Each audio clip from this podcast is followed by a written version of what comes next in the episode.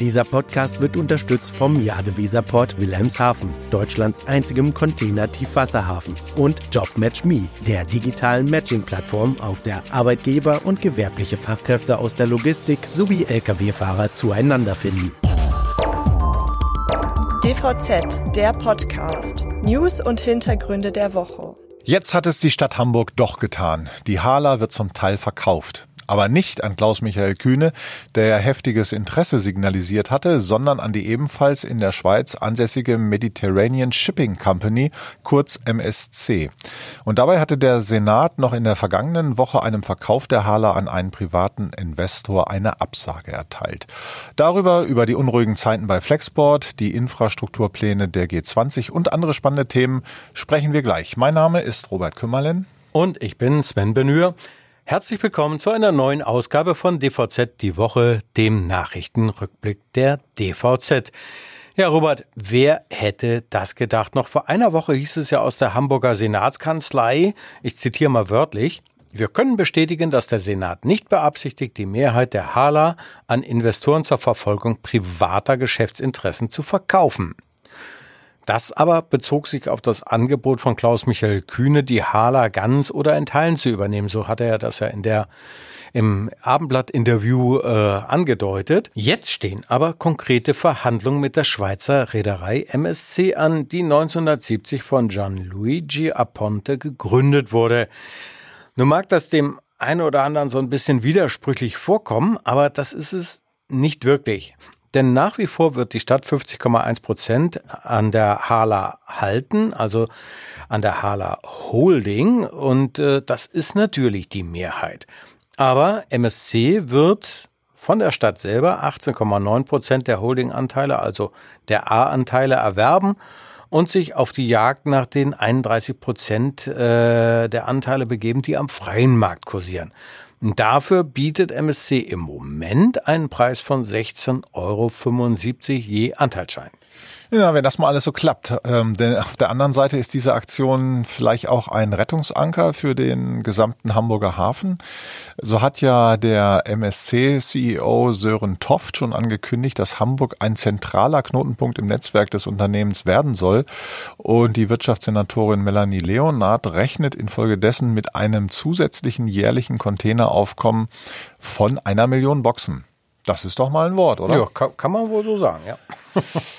Was das so für die Hala mit sich bringen wird, lässt sich derzeit nicht abschätzen. Fest steht aber, dass sich MSC auf der Holding-Ebene beteiligt, das hast du gerade ja auch schon gesagt, und die Hala von der Stadt und MSC gemeinsam geführt werden soll. Die anderen Beteiligungen durch Hapag-Lloyd und China Shipping bleiben davon unberührt und auch das Management unter Angela Titzrath soll unverändert am Ruder bleiben. Naja, wobei, äh, man muss ja auch noch sagen, Hapag-Lloyd und China Shipping, die sind ja an Tochtergesellschaften der Hala beteiligt, also nicht an der Holding selber. Das nur mal der Vollständigkeit halber. Also es sind schon spannende Zeiten, aber das gilt ja nicht nur für die Hala alleine. Auch die digitale Spedition Flexport macht mal wieder von sich reden. Diesmal mit einer, finde ich, überraschenden Personalie, denn Dave Clark, ähm, der hat seinen Job hingeschmissen. Ne? Der ist ja im März, äh, hat er ja die alleinige Verantwortung für die Digitalspedition übernommen als CEO. Und jetzt ist er wieder draußen. Na, das ging ja schnell. Wie ist es denn dazu gekommen? Ryan Peterson, der Gründer von Flexport, war doch äh, ziemlich glücklich, wenn ich das so richtig mitbekommen habe, als mhm. er Clark im vergangenen Jahr zu einem Wechsel von Amazon überzeugen konnte. Naja, also ich meine, das ist ja auch irgendwo verständlich und nachvollziehbar. Denn ähm, unter uns, Dave Clark ist ja durchaus ein Schwergewicht. Ne? Bevor er zu Flexport kam, gehörte er als CEO der Sparte Worldwide Consumers dem exklusiven Top-Management-Kreis um Jeff Bezos an, äh, also dem Amazon-Gründer. Und irgendwie scheint es aber doch nicht richtig funktioniert zu haben zwischen ihm und Peterson. Das kann man ziemlich deutlich auch zwischen den Zeilen des Abschiedtweets von Clark lesen. Er schreibt, dass er zu Flexport kam, um das Unternehmen auf die nächste Stufe zu führen, aber dann begann ja wohl auch die Diskussion über den richtigen Weg. Na, die Bedingungen waren aber alles andere als gut. Auch Flexport spürte ja die wirtschaftlich schwierigen Zeiten und umso schwerer ist es dann, so ein Unternehmen tatsächlich umzugestalten. Naja, Clark hat ja auch Gas gegeben und ähm, noch in der Zeit, als er äh, Co-CEO neben Peterson war, kam ja der erste Paukenschlag im Januar 2023 und da flatterte nämlich rund 600 Mitarbeitern die Kündigung per Mail ins Haus. Und das betraf immerhin 20 Prozent der äh, globalen Belegschaft. Zeitgleich hieß es, man wolle die Kapazitäten in der Softwareentwicklung erheblich aufstocken, um bummelig 400 Fachkräfte. Also das mit dem Umbau, der angekündigt wurde, das wurde gar nicht auf die lange Bank geschoben.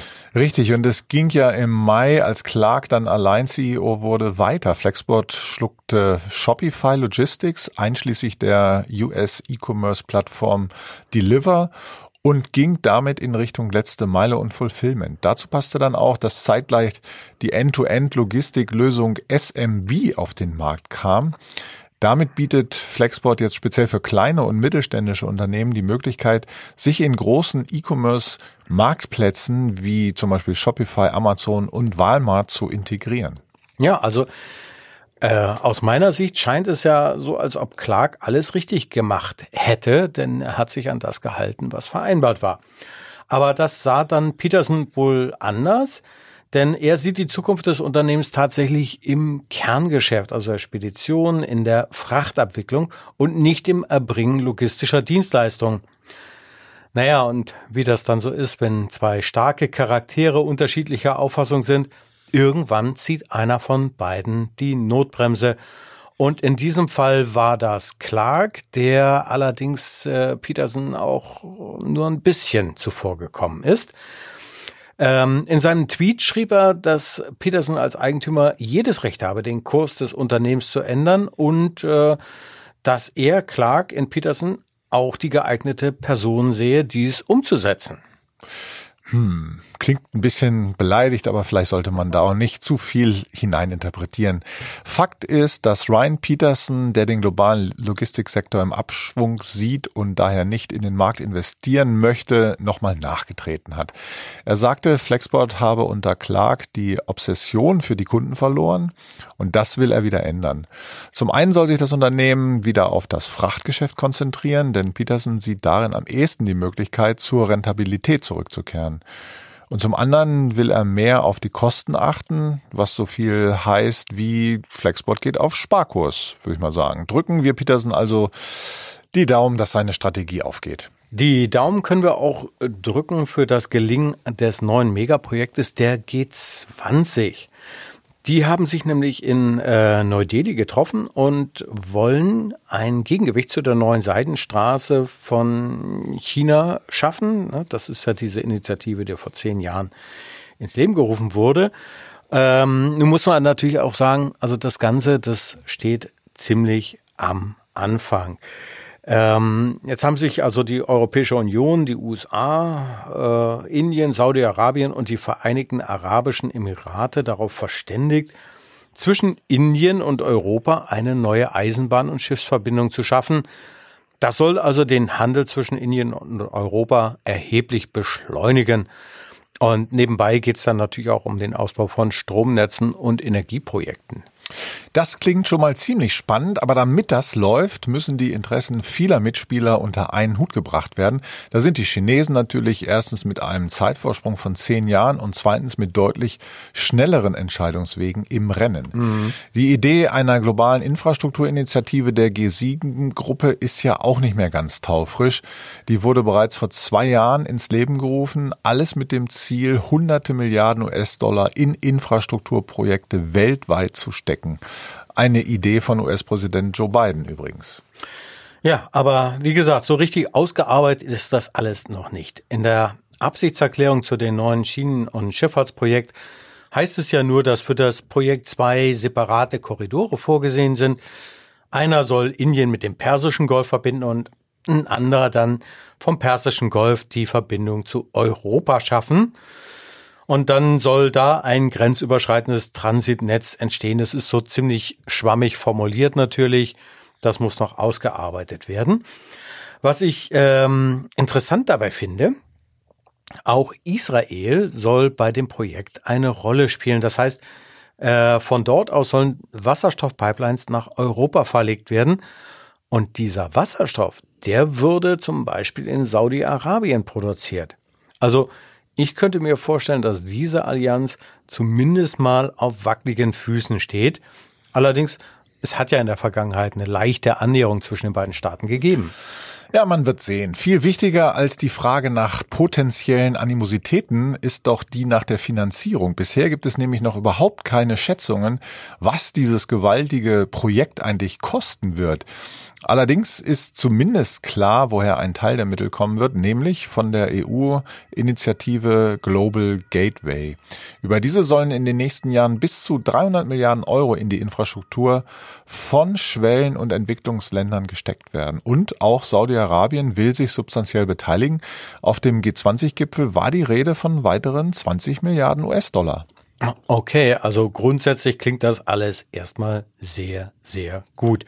Doch wenn das gelingen soll, muss natürlich auch eine gewisse politische Stabilität gegeben sein. Und da vor allem in den USA. Denn niemand weiß ja, ob es im nächsten Jahr nicht doch ein Make America Great Again Revival gibt. Und dann wäre natürlich jeder Deal der beiden Administrationen hinfällig. Oh ja, da sprichst du ein ernstes Thema an, in der Tat. Ähm, aber wir wollen mal den Teufel nicht an die Wand malen. Wir sprechen gleich noch über ganz andere Herausforderungen nach einer kurzen Unterbrechung. Hallo, sind Sie gleich da? Mit der Live-Sendungsverfolgung von Timocom teilen Sie Ihre GPS-Daten mit Ihren Geschäftspartnern selbstbestimmt und in Echtzeit auch über Schnittstellen. Vereinbaren Sie jetzt Ihre kostenlose Demo auf timocom.de-dvz. So, da sind wir wieder. Also, die Logistikwirtschaft hat ja nicht nur mit physischen Baustellen zu tun, auch im digitalen hakt es. Darüber berichten wir ja immer wieder. Es ist immer wieder viel darüber zu hören. Es gibt positive Beispiele, aber halt auch negative. Und ein ganz besonderes Thema ist die Präsenz in Social Media. Ja, das ist ein Thema, das wurde gerade ganz aktuell von dem Digital Native Netzwerk Digital Aid untersucht. Die haben sich mal genau angeschaut, wie die 20 größten deutschen Logistikunternehmen und deren Vorstände in dieser Hinsicht aufgestellt sind. Das hat sich unsere Kollegin Amelie Bauer äh, nicht nehmen lassen, sich mal mit der Analyse auseinanderzusetzen.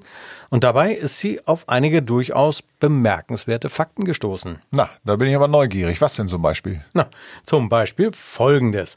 Die meisten Vorstände folgen auch in den Social Media anscheinend dem Nutzwertgedanken. 88 Prozent von ihnen sind mit ihrem persönlichen Account in dem beruflichen Netzwerk LinkedIn unterwegs.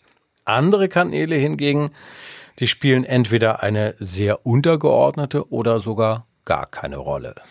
Das kann ich ganz gut nachvollziehen. Im beruflichen Alltag bleibt vor Logistikvorständen vermutlich kaum Zeit, die ganze Bandbreite der Social Media zu bespielen. Ähm, ich finde es aber interessant, dass Twitter so gar nicht vorkommt. Vielleicht ist das ja eine Folge der Übernahme durch Elon Musk. Ähm, das weiß man ja nicht so ganz genau. Aber mal zurück zu LinkedIn.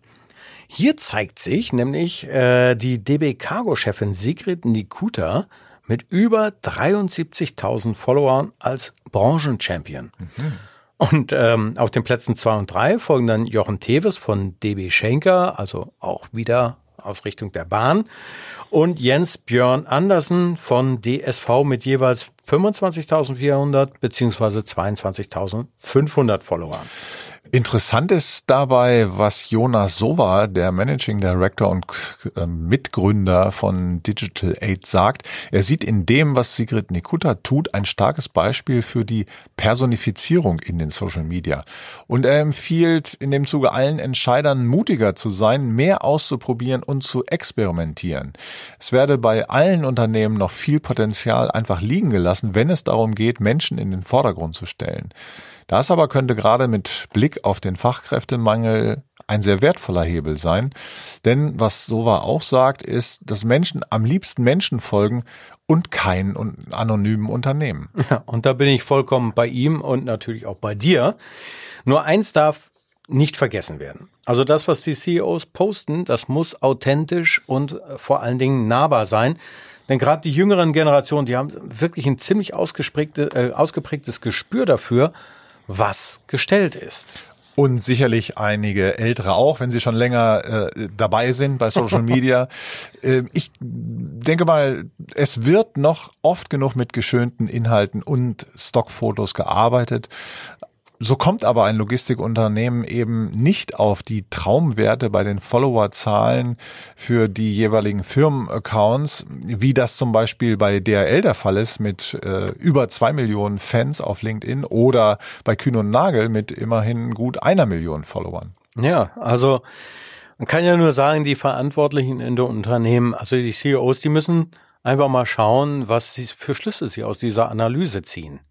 Letztlich sollten die Unternehmen dafür sorgen, dass sie in den Köpfen der Menschen präsent bleiben. Als cool, fortschrittlich, innovativ, eben als ein mm, ja, ein Ort, an dem es sich lohnt zu arbeiten, ja, uh, nice place to work, wie man im Englischen so schön sagt. Im Wettbewerb um die klugen Köpfe von morgen ist das einfach ein wirklich wichtiges Element. Ja, und die Studie haben wir in den Show Notes verlinkt. Naja, und die klugen Köpfe von morgen, die werden ja schon heute gebraucht, nämlich um Anwendungen mit künstlicher Intelligenz in den Unternehmen umzusetzen. Darum ging es nicht in dieser Woche beim Zukunftskongress Logistik in Dortmund, der jetzt das erste Mal seit der Corona-Pandemie vom Fraunhofer Institut für Materialfluss und Logistik in Präsenz organisiert wurde. Und das war ziemlich interessant. Die zentrale Botschaft in diesem Jahr lautete nämlich, die Logistik der Zukunft kommt nicht mehr ohne künstliche Intelligenz aus. Und ähm, mit der generativen KI, die komplexe Sprachmodelle auch beherrscht, hat eine neue Stufe der technischen Entwicklung begonnen. Auf die müssen sich natürlich auch die Unternehmen aus der Logistik rasch einstellen. Darüber haben wir ja auch in der DVZ schon berichtet und wir haben auch einen Podcast mit dem Institutleiter, Institutsleiter des Fraunhofer IML, Professor Michael ten Hompel. Und er skizzierte die künftige Entwicklung auf dem Zukunftskongress so. Er sagte, die Zukunft der KI in der Logistik ist triangulär und führt Daten, Wissen und Kontext zusammen. Zwar müsse KI noch lernen wie ein Kind, es sei aber schon bald damit zu rechnen, dass sie als Partner des Menschen aktiv zu handeln beginne. Und deshalb komme es nun darauf an, dass Unternehmen diese Entwicklung nicht vom Spielfeldrand aus betrachteten. Ja, und als Borussia Dortmund-Anhänger neigt er ja naturgemäß zu Fußballvergleichen. Er sagte weiter, wir müssen selbst mitspielen und die Tore erzielen. KI werde den Alltag und die gesamte Arbeitswelt grundlegend verändern Deshalb sei es unverzichtbar, dass auch Speditionen eigene Erfahrungen mit der Technologie machten. Also das klingt wirklich so, als wäre es eine wegweisende Veranstaltung gewesen. Ja, wir werden da in der nächsten Woche ein bisschen mehr zu hören und zu lesen. Denn unser Kollege Tobias Löw, der war ja zwei Tage dort vor Ort, der hat also unglaublich viel Wissen eingesogen und äh, mitgebracht. Und da wird dann natürlich dann auch was zu schreiben, was wir dann hier an dieser Stelle auch nochmal ähm, natürlich in dem Podcast anreißen werden. So, ja, Robert, ich glaube, damit sind wir durch für heute. Und jetzt können wir uns auf einen wirklich glanzvollen Abend freuen, denn am Freitag findet wieder mal die große Leo-Gala der DVV Media Gruppe in Hamburg statt. Übrigens schon zum 16. Mal. Ja, ganz genau so ist das. Und ich freue mich wirklich darauf, denn ähm, ja, es werden wieder spannende Menschen zusammenkommen und ähm, hoffentlich einen tollen Abend zusammen verbringen und vor allen Dingen das kann ich schon sagen, es wird wieder wirklich besondere Preisträger zu feiern geben. Mhm, da bin ich ja immer gespannt, wer das denn so sein wird. Ähm, und ich kann mich ja auch nur von Herzen anschließen, denn die Leo Gala ist tatsächlich immer ein, ein richtiges Highlight im Jahr. Ne? Und äh, ich äh, hoffe mal, dass die Gäste sich dann Amelies Artikel zu den Top-Influencern der Logistik zu Herzen nehmen und ganz, ganz fleißig Bilder und Videos in ihren Accounts posten. Ja, wenn die es nicht tun, machen wir das. ja, genau. Naja, aber damit sind wir jetzt also schon am Ende des heutigen Wochenrückblicks angelangt und ich möchte mich bei allen Zuhörenden ganz, ganz herzlich für Ihr Interesse bedanken. Natürlich können Sie diesen Podcast, wenn Sie ohne uns nicht mehr leben können, über jede gängige Podcast-Plattform abonnieren. Fragen, Anregungen Kommentare können Sie natürlich schicken an redaktion.dvz.de. Genau. Wir wünschen Ihnen nun ein schönes Wochenende. Hören Sie gern nächste Woche Freitag wieder rein in unseren wöchentlichen Nachrichtenpodcast. Es sagen Tschüss, Robert Kümmerlen und Sven Benür.